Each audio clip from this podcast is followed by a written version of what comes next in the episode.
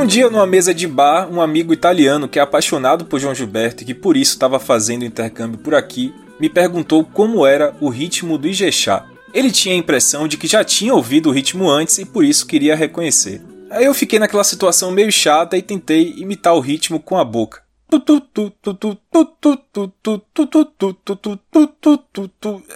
Bom, como você pode ver, sigo falhando miseravelmente nisso. O cara me olhou com um olhar de perdido e tipo, não entendeu nada. Eu expliquei para ele que aquilo era só a base que é tocada no agogô ou gan, num som meio metálico, e que ainda tinha os atabaques que até tentei reproduzir na mesa, mas a coisa só piorou. Bom, aí eu me retei, puxei o celular e dei o play no primeiro vídeo de YouTube que achei com o ritmo do Ijexá.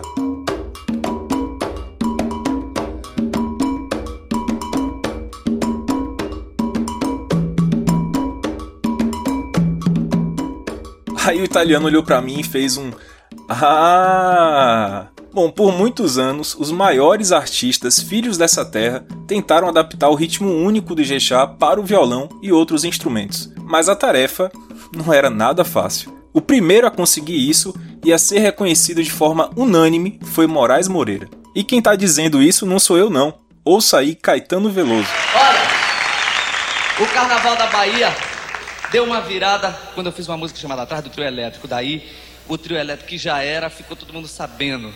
Entendeu? Virou uma coisa mais forte. Daí, o Gil fez Filhos de Gandhi e, e o ritmo de Ijexá, dos pretos, mão no couro, tomou conta da cidade de novo. Começou a reaparecer como que, assim, um grande amigo, um grande músico, um grande compositor. Entendeu? Representa entre outras coisas, fora todo esse resto que ele é, ele representa o sujeito que levou o Ijexá que é o ritmo do afoxé, para cima do trio elétrico. Fez uma síntese que é deslumbrante, um dos acontecimentos musicais, estritamente musicais, mais importantes que aconteceram no Brasil, na minha opinião, ultimamente, foi esta transa de Moraes Moreira. Ao adaptar a batida do Ijexá para o violão e para a guitarra, Moraes levou esse som também para cima do trio. Depois de revolucionar o carnaval sendo o primeiro cantor, Moraes revolucionava mais uma vez abria assim mais um caminho percorrido pela música do carnaval e que reverbera até hoje na festa. Eu sou Vitor Vilar e esse é o podcast especial Os Carnavais de Moraes, que lembra a trajetória e o legado deixado pelo mestre. Eu volto daqui a pouco, depois de uma mensagem do nosso homenageado. Eu, que era do interior, também comecei a descobrir esse lado meu de África, de baiano, de Bahia África, de Bahia preta, né? Eu descobri uma batida que juntava o trio elétrico, não é? Que é uma música supostamente branca, com a negritude do bloco afro. Eu queria fazer essa junção. E aí um dia eu descobri uma batida que era a síntese disso aí. Cara, eu pirei. Davi pequenininho, não sei o que. Davi, olha a batida aqui que eu inventei, olha essa batida que eu inventei. Aí a gente achou esse caminho. Eu acho que Caetano até comentou em alguma entrevista que eu, que eu tinha achado o que ele e Gil tinham estava procurando há muito tempo.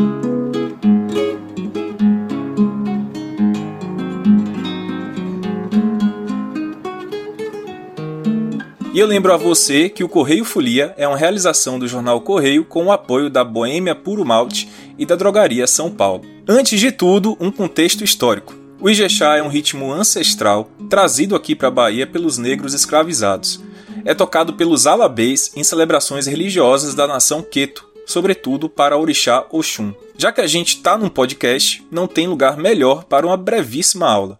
O Ijexá é todo percussão e tem quatro instrumentos principais: o agogô, que é metálico, e três atabaques: o lé, o pi ou rumpi,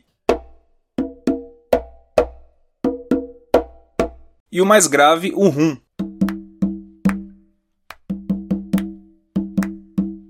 Juntando tudo, olha que coisa linda que fica.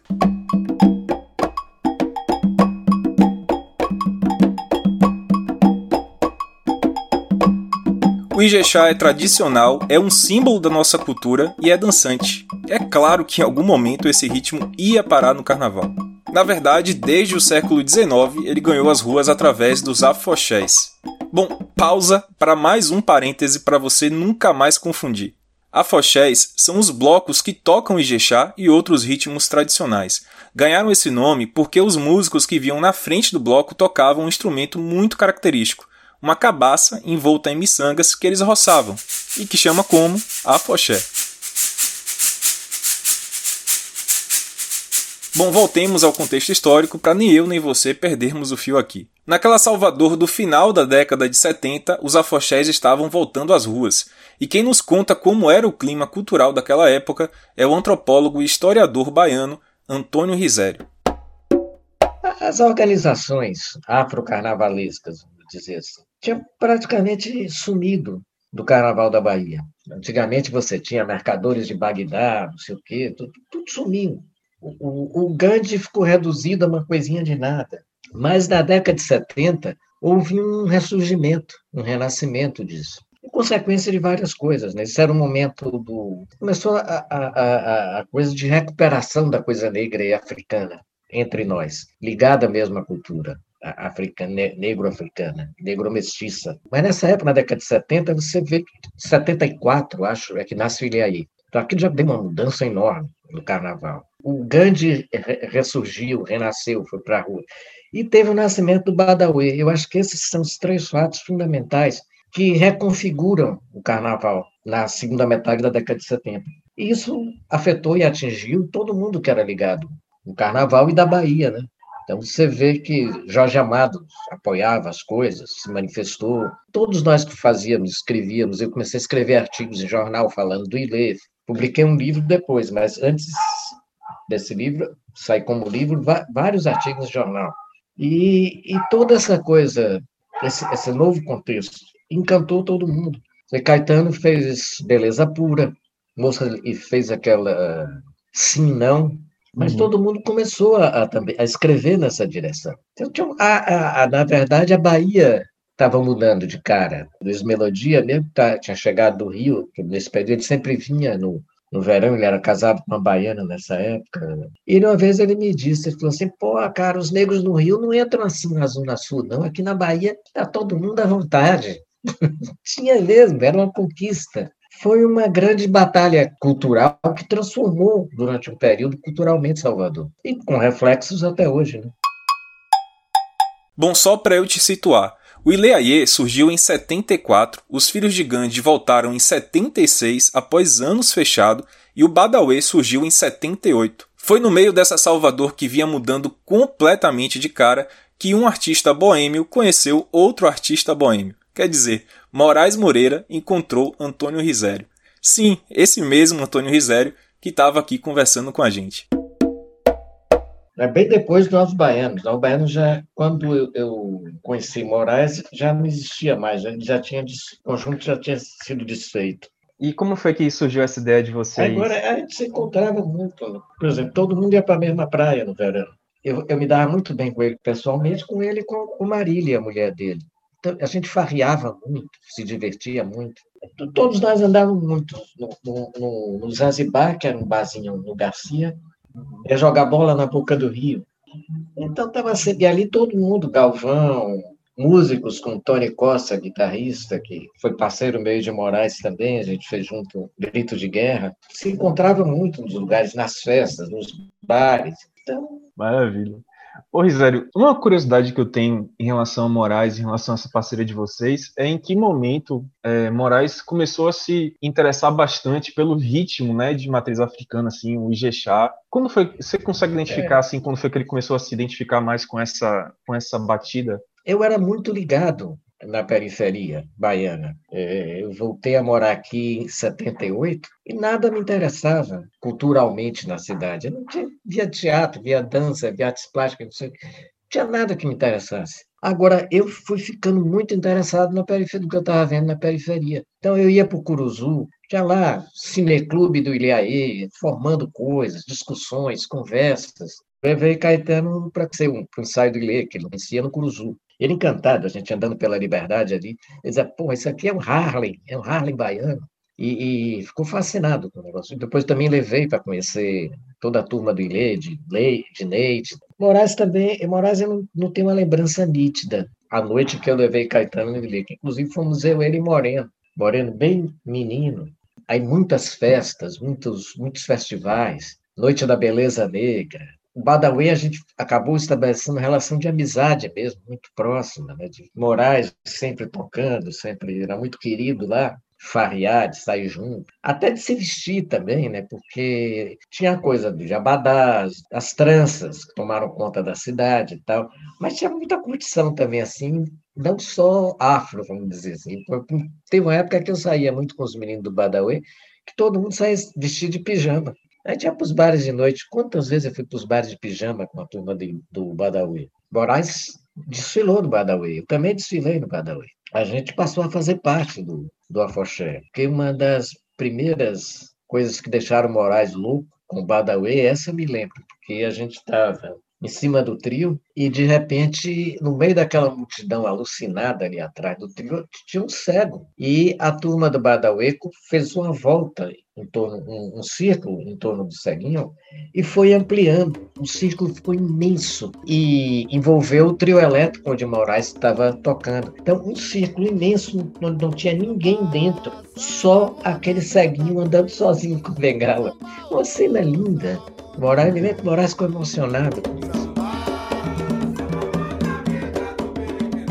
Moraes, como qualquer ser humano, foi se envolvendo mais e mais por aqueles atabaques e pelo ritmo marcado no gan, e como bom músico que era, aprendia tudo o que podia. O gênio que se orgulha de ter roubado acordes de João Gilberto passou a absorver humildemente a percussão do Ijexá para o violão. Rafael Rosa, que é mestre em História Cultural pela UNB e autor do trabalho na trajetória do trio, resgata essa história.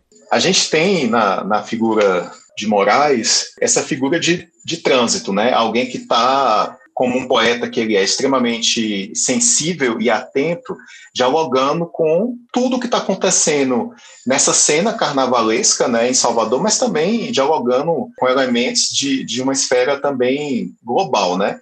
Então, se você olha para Moraes como essa figura de elo, de ligação, ele continua é, transitando entre os novos baianos, especialmente com o Pepeu, né, em várias parcerias. Ele vai estar tá em diálogo também com intelectuais e poetas como Antônio Risério, Fausto Nilo, e, por um outro lado, está totalmente dentro da festa junto a Armandinho né, e, e, e o pessoal, pessoal da banda. Então, ele é essa, essa figura central de ego que está vivendo o carnaval, está sacando as mudanças que estão acontecendo nesse carnaval e está transformando isso em canção. Então, se ele começa lá em 74, 75, 76, 77, compondo muito fortemente a respeito do trio, né, o trio elétrico é quase que o protagonista de todas as canções, a multidão, a massa, quando ele chega aí nessa virada de 79 para 80, a gente tem ele muito antenado com o que está acontecendo ali de mudança rítmica, né, dentro da festa do carnaval. E aí eu estou falando, obviamente, dos blocos afro, né. Desde 74, 75 a gente também tem aí o surgimento do Ileaie, só que em seguida você vai ter uma, uma uma explosão né, desses blocos, Ileaê, Badawi, Malê de Balê, Muzenza, Olodum, e Moraes está muito antenado com essa nova rítmica que está sendo criada. Só que, como Moraes é filho dessa tradição do trio elétrico, da guitarra baiana, da música eletrificada, o que ele vai fazer é justamente pegar um dos elementos centrais que já existia né, nesses blocos afro, aliás, muito antes dos blocos afro, nos afoxés, ele vai atrás né, desse, desse componente que é o Ijexá, ele vai plasmar essa nova sonoridade, né, desse Ijexá eletrificado. Isso fica muito claro quando a gente pega é, 78 e 79, né, tanto na carreira dele, quanto também na discografia do trio elétrico Armandinho Dodô Osmar. Mas o que era essa batida tão procurada por Caetano, Gil e tantos outros baianos? Mais uma vez, vamos aqui aproveitar que a gente está no podcast para entender. Bom, você não espera que eu, um leigo total, explique. Então vamos ouvir no violão que fica mais fácil.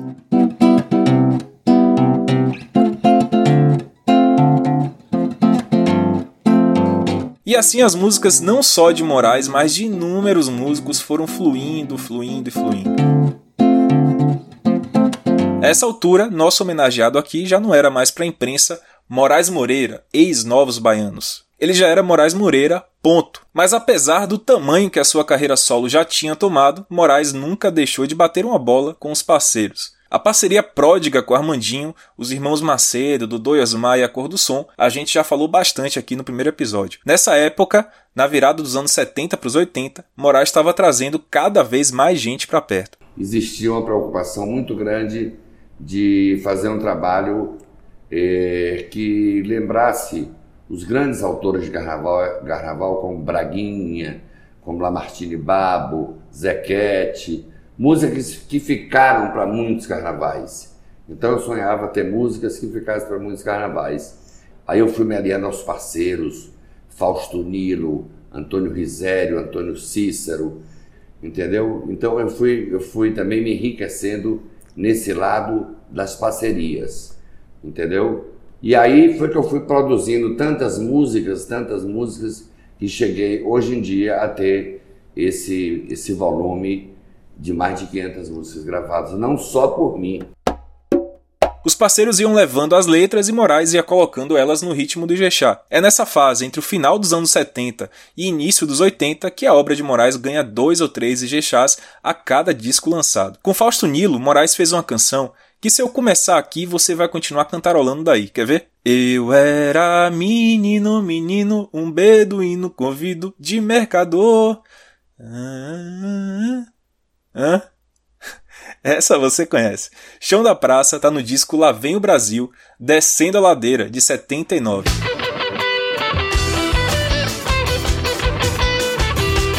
Mas você viu aí o próprio Moraes falando de Antônio Risério. Foi com essa dupla que a união do Ijexá, tocado pelos afoxés, e a guitarra, tocado no trio elétrico, bum, explodiu. E tem uma música em questão que é considerada um marco disso, e assim pintou Moçambique do mesmo disco de 79. E sempre Moraes tinha essa coisa, ele dizia, vamos fazer alguma coisa, vamos fazer alguma coisa. Daí eu escrevi uma, uma letra para ele, que foi Assim Pintou Moçambique, que fez um sucesso uhum. muito grande na época e é um, um, é um marco no seguinte sentido, não, não minha letra, a música, porque foi com Assim Pintou Moçambique que Moraes conseguiu uma proeza extraordinária que foi trazer para as cordas do violão a, a batida do afoxé. Ele trouxe o Ijexá para o violão. Mas é essa, essa canção, essa Pintou Moçambique, é que me marca essa chegada, vamos dizer assim, do Ijexá no violão e logo no trio elétrico. Né? Mas tinha muito isso, e a gente como essa música Se Pintou Moçambique foi, fluiu rápido, fluiu bem a parceria, foram aparecendo outras. Né? E aí nós fizemos várias. Fizemos Olhar de Cobra, que foi gravado pelo MPB4. Pensamento em Urubá foi gravado Zezé Mota. Fizemos várias, várias composições juntos. Era muito agradável eu vi uma entrevista dele dizendo que Caetano Veloso chegou para ele e falou assim: rapaz, procurei durante muito tempo essa batida e você achou. Tipo assim, como se fosse uma, uma assim, aquela inveja sadia, né? Falar assim: que bom, uhum. rapaz, finalmente. Quando você ouviu assim a batida, como foi que você reconheceu? Ah, como foi a não, sua reação? Foi, foi, loucura, foi loucura, porque a gente está conversando, tá, com a letra, Moraes ali com a letra, ele fica olhando para a letra, daqui a pouco ele pega o violão, quando começou aquele. Pô, eu pirei, eu não acreditei que eu estava ouvindo. Fiquei calado, falei, porra, que maravilha isso. O jeito que ele estava percutindo nas cordas. Aí comecei a ver o do, do, do Badawi, como é que estava batendo nas cordas de repente. Foi, foi um momento muito especial. Que legal, né? Eu imagino a sua alegria também de ter encontrado esse parceiro. Falar assim, rapaz, encontrei a, a pessoa que musicou a letra que eu queria, do jeito que eu queria. houve uma mudança muito grande naquele disco de 79, né? E eu queria te perguntar como foi a, o processo de composição, digamos assim, das duas músicas mais conhecidas, né? O Seu Carnaval e Assim Pitou Moçambique. Como foi o processo de produção, assim? Vocês faziam juntos? É, cada um fazia é, separadamente? Eu escrevia, nos dois casos eu escrevia a letra. O pessoal do Alô também, Olhar de Cobra também. Tinha muito isso, eu escrevia a letra e levava prontinha. Moraes ainda brincava, dizia, pô, você já traz com o ritmo? Já está tudo aqui para eu musicar fácil, porque você já faz tudo dentro do ritmo. E ele, a gente sentava e ele fazia. Chegava na casa dele mesmo, no Rio, assim, de manhã, às vezes, antes de anoitecer, a gente já estava com a música pronta. Mesmo quem acompanhava Moraes de outros carnavais ficou de cara quando viu a nova batida criada por ele. Armandinho, por exemplo, diz que aquilo influenciou todo mundo no carnaval a partir de então. A eletrização do Ijexá, como falam. Essa é, foi. Ijexá, é, o Moraes é, é, é, o primeiro, né? Introduzir Ijexá no, no trio elétrico. Ele começa com as nossas gravações, a gente já vinha fazendo uns merengue de trio, se, se você ouvir os discos no Bahia, Bahia, Bahia, tem umas coisas assim, Frevoché, mas começa a mudar. Agora, o Ijexá mesmo, eu acho que Moraes foi o primeiro. Assim pintou Moçambique, eu acho que foi a primeira música. Tem o Baba de Moça, né? Baba de Moça do cara, pô, que ele fez, a gente gravou no trio, né? Em seguida, Zanzibar, né? Eu gravei com a Cor do Som, ela entrou no trio elétrico também, né? E a Foché. Então, foi a introdução, né? Do, eu, eu diria a introdução do Axé Music né? Porque com certeza Moraes nunca quis acordo com Axé. Não, Axé, que é Axé, a gente é antes do Axé, a gente, né? Ele, ele não queria essa coisa com Axé, não. Mas Moraes foi uma base também, é porque Luiz Caldas foi um marco, né? Que fez só aquilo, foi em cima do lance e marcou mesmo. Então Luiz é, é, é, o, é o marco do axé, tem com todo, todo o direito de ser o, o pai do axé, né? Foi quem realmente deu uma modificada rítmica radical.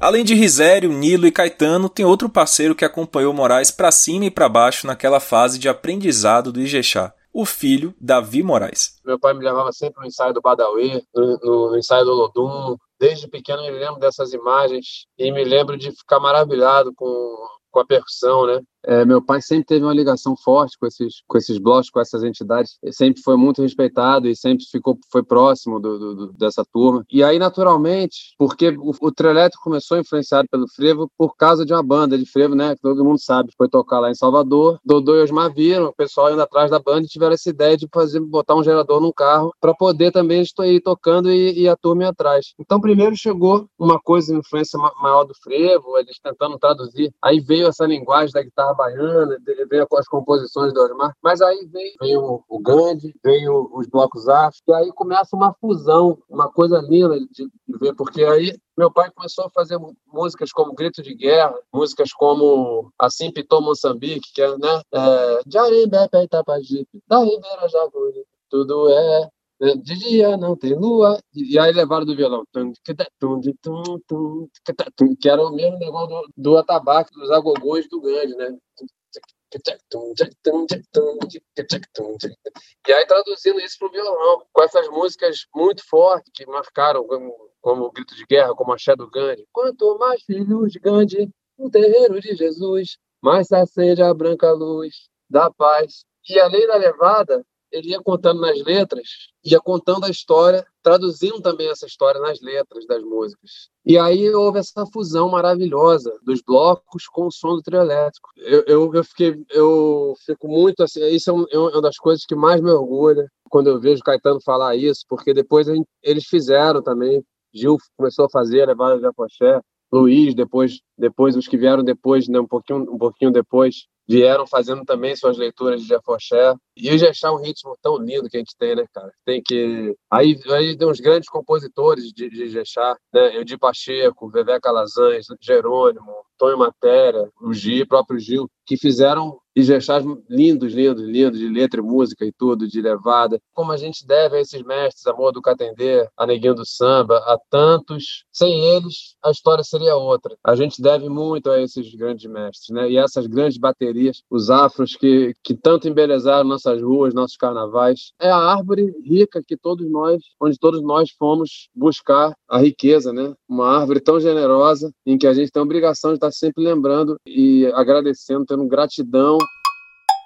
até aqui a gente já falou bastante de Assim Pintou Moçambique, mas naquele mesmo disco de 79, Lá Vem o Brasil Descendo a Ladeira, tem um outro hino, e que se tocar apenas alguns acordes, todo mundo sai cantando. Ou seja,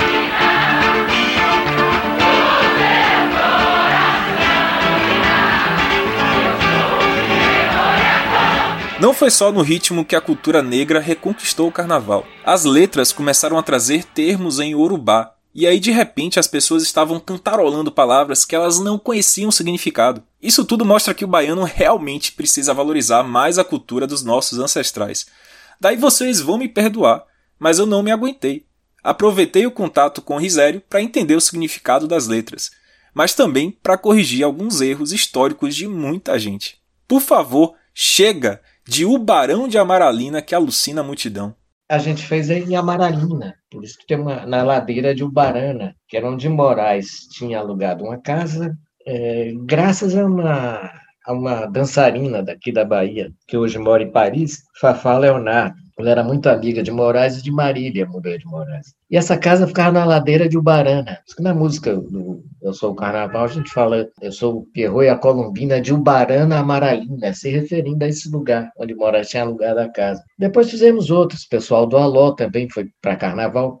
Nem, nem todas eram bem entendidas, vamos dizer assim. Eu Sou o Carnaval pegou fácil, agora as pessoas cantavam a letra toda errada, principalmente esse Ubarana Amaralina. Tinha um cara no Baiano de Tênis, ele cantava o Barão de Amaralina. O Barão de Amaralina, que alucina a multidão, esse barão devia ser uma bicha louquérrima para alucinar a multidão. Muito bom. E depois nós tivemos o pessoal do Alô. O pessoal do Alô era um hino à sapataria baiana, um hino às lésbicas da Bahia. Muitas amigas da gente eram lésbicas, muitas. Era missão. Mas não, essa letra passou bem despercebido, porque eu não sei se você conhece a música, pessoal do Alô. Conheço, Falando o pessoal do Alô. Pessoal do Alô, no candomblé, você pode se referir à sapataria.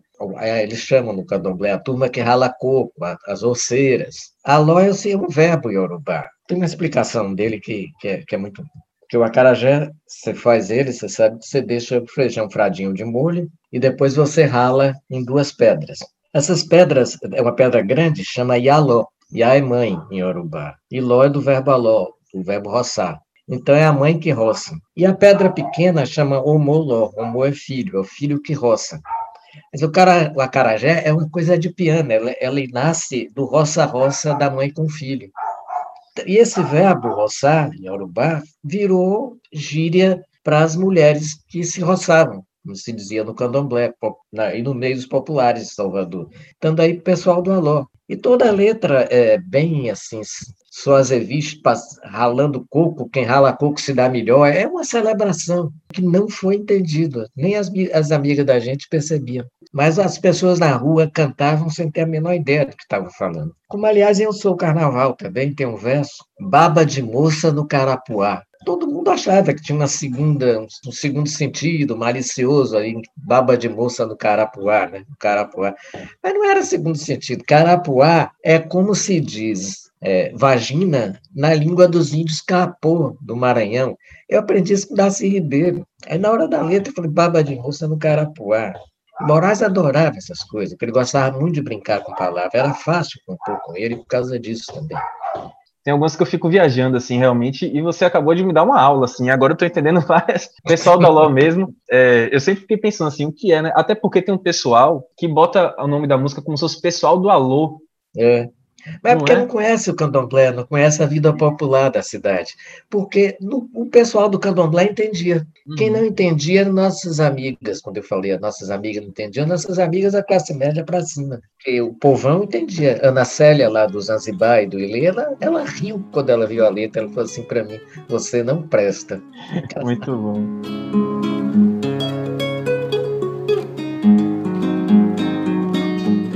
Respeito ao ao, ao Bloco Afro, que foi a matriz, a matriz africana da Bahia, né? nosso, nosso ancestral, onde a gente aprendeu tudo. Eu mesmo com meu parceiro Antônio Rizera, a gente fez muita coisa, tudo é, no Mar Azul, Badauê, não sei o quê. A gente, a gente fez questão de homenagear o bloco, em vez de usurpar aquela coisa e não falar nada dos caras e tem que botar os caras pra cima, bicho. Fez pelo amor de Deus. Você fez suas parcerias com o Neguinho do Samba, né? Fiz parceria com o Neguinho do Samba. Então eu entrava pisando ovos nesse lugar, entendeu? Porque você tem que respeitar. Tem que respeitar. Entendeu? Um dia eu me chamaram pra dar uma canja lá no Lodum, eu falei, Neguinho, você que fala aí como é que eu faço. Na hora que você falar, você levantar a mão, eu, eu, eu entro, entendeu? Se o cara já chega lá mandando, peraí, mesmo, calma. Ouvindo as entrevistas antigas e mais recentes de Moraes e do seu herdeiro artístico, Davi, dá para captar bem qual era o sentimento dele ao fazer aquelas músicas: respeito, veneração, reconhecimento. aquela fusão do, do, do, do som do trio elétrico com o som do bloco afro, contando inclusive aquela história que quando passava um bloco afro acústico, né, tocando ali na mão, o trio tinha que parar tivesse onde houvesse, ele tinha que parar imediatamente para, em respeito ao bloco, deixar o bloco passar e esperar passar mesmo para a gente continuar. Foi como a gente vem fazendo. Você citou os shows na Praça Castro Alves ultimamente. A gente fazia um show na praça que durava três, quatro horas e via, via Muzenza. A gente parava, via Muzenza descendo, eu usava meu pai, lá via Muzenza, a gente parava, reverenciava, via aquela maravilha passando, né? Quando estavam lá longe, já a gente começava de novo. Então aí essa luta continua né, para que cada um respeite a cultura, porque isso é uma coisa que vem de muito lá de trás e é muito violento hoje que tem o, que acontece, da, certas imposições religiosas que não respeitam é, essas tradições, né? Eu, eu fico assim muito revoltado e, e triste quando eu vejo coisas violentas como acontece, querendo destruir uma coisa que é que, que, que num lugar que, que, que nos pertence, quer, quer dizer, você não pode, no Brasil mas ele tem uma tradição de, de, de, tradições religiosas que vem de lá de trás que a gente não, não tem como você e nunca vai acabar não adianta né? não adianta porque ninguém precisa ser do candomblé ou ser disso ou ser daquilo mas mas respeitar tem que respeitar porque é uma coisa que, que faz parte da nossa história está no nosso sangue. Nosso sangue é misturado, é miscigenado, é africano, é brasileiro, é índio, é tudo isso. E a grande graça do Brasil, que sempre é reconhecida no mundo inteiro, é que nós somos muitos países dentro de um. Levar o Ijexá e o Yorubá para as melodias e letras do carnaval foi algo pensado. Era um movimento, um desejo dos artistas baianos daquela época. Lembre que aquela geração era revolucionária, uma geração que queria e buscava uma sociedade melhor, e via no carnaval uma forte linha revolucionária. Foi uma troca. É, eles fazendo aquelas coisas lindas e a gente apoiando. E aí chegamos, ficamos muito próximos de tudo durante um período. Era uma aliança mesmo. Era para mudar. Vamos mudar a cara da Bahia, vamos botar todo mundo, Caetano, Moraes, etc., todo, todo mundo empenhar seu trabalho para dar essa virada. Vamos levar o que está acontecendo na periferia para tomar conta da cidade toda. Isso era, a gente conversava muito sobre isso. A gente discutia mesmo. Era uma, era uma intervenção de política cultural. A gente tinha, vamos dar força a aí, vamos dar força a Badawi, vamos fazer isso, vamos fazer aquilo. Era, e vice-versa, né? Porque, ao mesmo tempo, a gente passou a conhecer muita coisa que a gente não conhecia. Ou seja, era um movimento mesmo, uma coisa pensada para fortalecer, era, né? Era uma aliança. É, vamos dar força total a isso. Isso é o que interessa agora na Bahia. E é bom lembrar que é, existe aí um, um, um, pouco duas linhas se constituindo. Se a gente olha para os blocos afro, para as canções que os blocos afro estão levando para as ruas, a gente tem canções de demarcação, né, de demarcação identitária, a gente tem canções de contestação social, cultural, política, e assim como Ilê, os blocos que se seguem nesse primeiro momento, eles vão ter muitas canções, né, todo o universo de canções calcado nessa busca é, identitária, muito voltado para a África, uma África é, muitas vezes mítica, mas é uma busca de uma identidade como demarcação também, né, é, e reivindicação social frente a, a, a toda a, a, sociedade extremamente desigual que se vivia. E quando a gente passa a olhar para essa outra linha que está, que se constituindo com Moraes, essa presença africana que a gente vai ver musicalmente na eletrificação do Ijexá, nas letras, ela vai aparecer é, dentro de um aspecto de uma mistura, de uma harmonia, diferentemente do que os blocos afro estavam colocando e contestando. Então, são duas formas diferentes de se colocar e de ler esse contexto. Fazendo a ressalva de que nenhum momento com isso a gente quer dizer que Moraes é, não, não percebia a, a, a, né, toda a reivindicação identitária, muito pelo contrário. A contestação política, né, social, as demarcações, elas aparecem se plasmando muito fortemente aí a ideia de uma mistura, de, uma, de um congraçamento, a ideia de alegria, o carnaval como uma festa onde todos se encontram e por aí vai. Tanto é que é, tanto é que Moraes não não deixava isso é, totalmente para trás. Se você observar com cuidado em algumas canções, alguns elementos de uma certa tristeza ou melancolia também aparecem, mas são muito discretos. É, o verso é, do chão da praça, sabe? E que a nossa dor também balança o chão da praça. Então, por exemplo, nessa canção você vê que em nenhum momento é, Moraes e Fausto Niro ou o próprio Rizek estavam desatentos a isso, mas era uma outra forma de sintetizar, era uma outra síntese que eles estavam fazendo. Isso vai desaguar em 85 com Chame Gente, que é talvez um dos maiores sucessos da carreira é, é, de Moraes. Porque quando você chega em Chame Gente, 85, se a gente sai de 79 com, com o disco é, Lá Vem o Brasil Descendo a Ladeira e faz essa linha até 85, a gente está saindo né, nas canções, a gente está gradualmente passando de uma tematização africana, a presença da cultura afro, até chegar no Chame Gente, que é uma síntese de uma hipermistura dentro da, do carnaval baiano, né?